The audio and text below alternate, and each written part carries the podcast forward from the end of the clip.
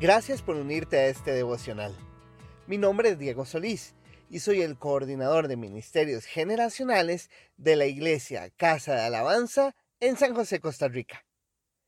Hemos caminado por los capítulos 8, 9 y 10 del Evangelio de Juan, con el propósito de entender a fondo el significado de la hermosísima promesa en la que Jesús nos dice, yo he venido para que tengan vida y para que la tengan en abundancia. Caminemos el capítulo 11 para terminar de contextualizar esta hermosa historia.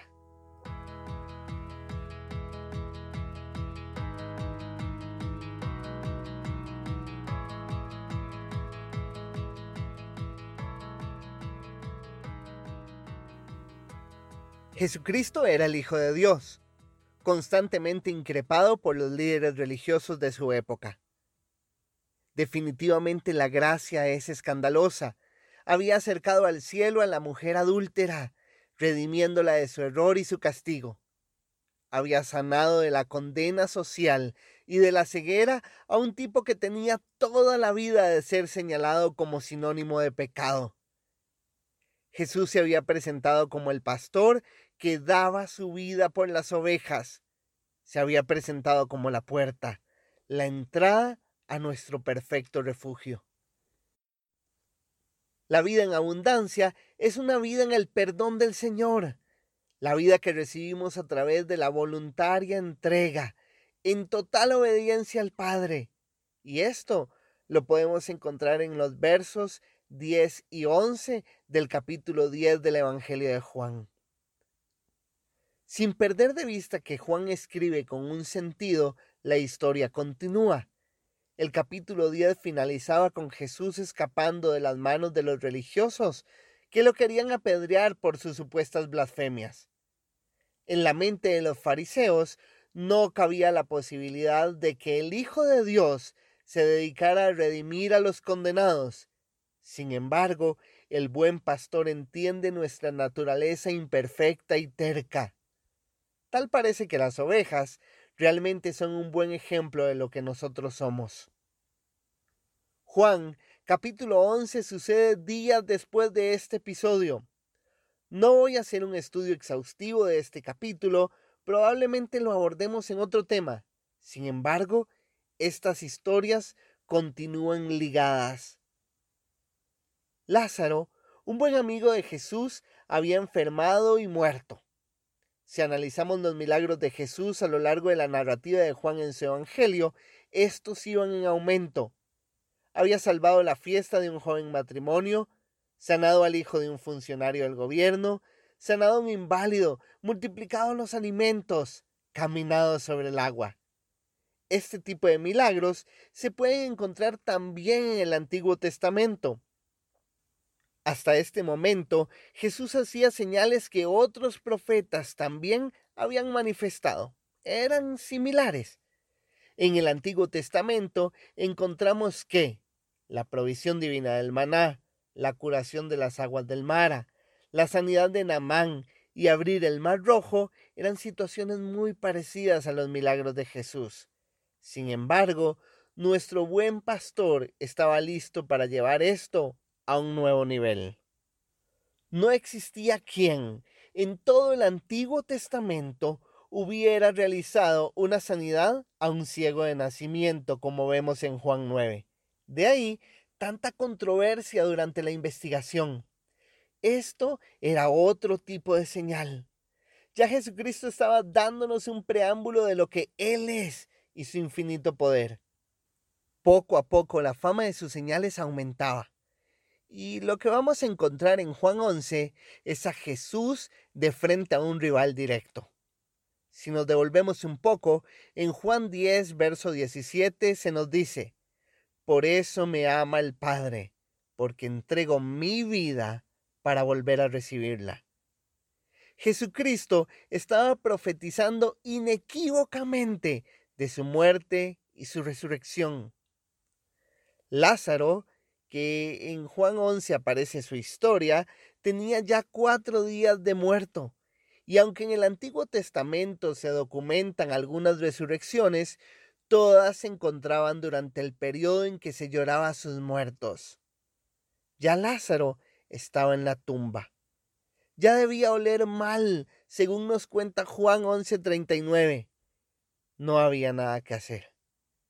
Aquellos que habían visto la sanidad del ciego de nacimiento narrada en Juan 9 se cuestionaban.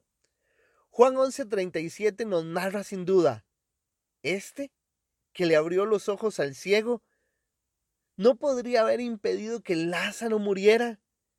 Sin embargo, ya Jesús les había dicho a las hermanas de Lázaro la clave. Juan 11, versos 25 y 26 nos regalan otra promesa espectacular. Entonces Jesús le dijo, Yo soy la resurrección y la vida. El que cree en mí vivirá, aunque muera. Y todo el que vive y cree en mí no morirá jamás. ¿Crees esto? La historia termina con Jesús llamando a un Lázaro con cuatro días de muerto para que saliera de la tumba. Este grandioso milagro terminaba de confirmarnos su identidad. La vida en abundancia se evidencia completamente en el poder que tiene Jesús sobre la muerte. Según la narrativa de la historia de Juan, Él quiere que tengamos vida en abundancia y luego se presenta a sí mismo como la vida. ¿Quieres recibir la vida? ¿Quieres recibir una vida abundante?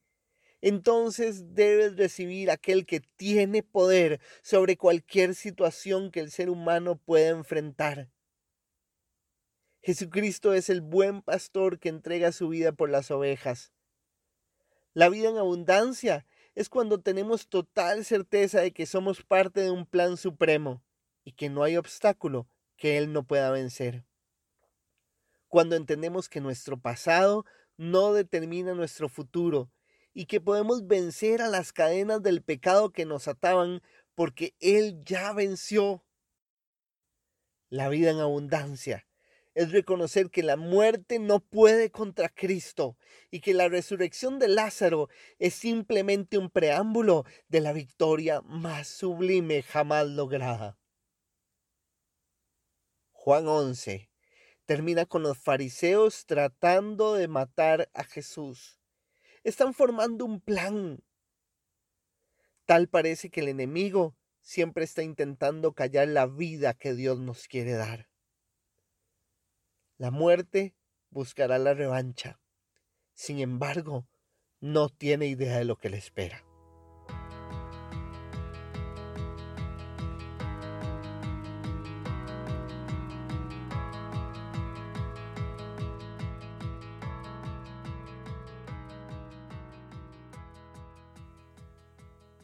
La vida tiene momentos buenos y momentos difíciles.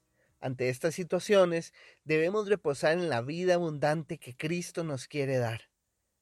La evolución de los capítulos del 8 al 11 de Juan nos muestra a Jesús demostrando que Él tiene el poder para darnos vida. Salvó de la muerte a la mujer adúltera, dignificó la vida del ciego al darle sanidad, se proclamó como el pastor y la puerta para que tengamos vida y venció directamente a la muerte, resucitando a Lázaro. Creo que es un buen momento para que oremos juntos.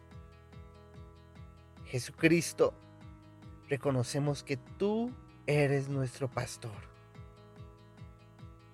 Queremos pasar a través tuyo para llegar a nuestro refugio. Sabemos que sin importar nuestras circunstancias, tú eres la fuente de la vida en abundancia. Gracias por dar tu vida para ir a buscarme. Yo, yo era la oveja que más lejos andaba del redil.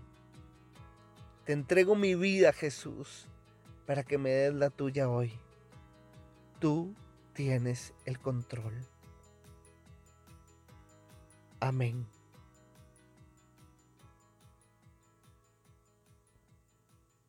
Mañana estaremos realizando el cierre de esta serie devocional. Espero que encuentres fuerza para seguir adelante y que puedas disfrutar siempre de la vida en abundancia que Dios nos puede dar. Como siempre me despido amigos. Ánimo.